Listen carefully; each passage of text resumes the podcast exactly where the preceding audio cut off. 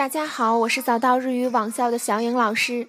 这几天在网络上最火的词语莫过于高考了。今天呢，我们就来说一下日本的高考。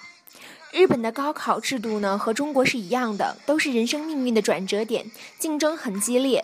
日本的高等教育体系呢，由三个部分组成，依次为国立大学、公立大学和私立大学。就国立大学的考试而言，有两次。第一次考试呢，被称为中心考试，共报考六个科目。国语、地理、历史、公民、理科、外语，考生呢可以根据报考学校的要求进行考试。第二次考试呢是在二月至三月份，由各个国立大学自主出题，学员进行考试。同时通过两次考试的学员呢就可以进入自己心仪的学校了。